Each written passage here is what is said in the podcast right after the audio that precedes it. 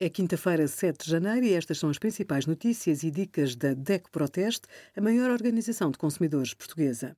Hoje, em DECO.proteste.pt, sugerimos a comparação entre os serviços de streaming Disney Plus e Netflix, quem é responsável pelas dívidas no casal e ainda como vai funcionar o plano de vacinação contra a Covid-19.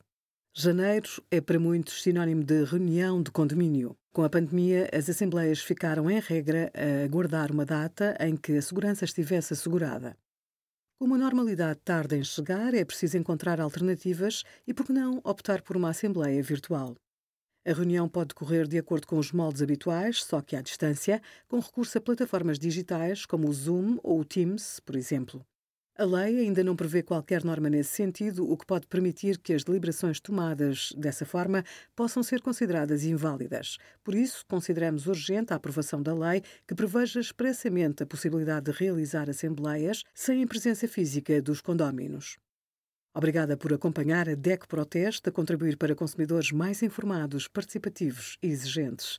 Visite o nosso site em deco.proteste.pt.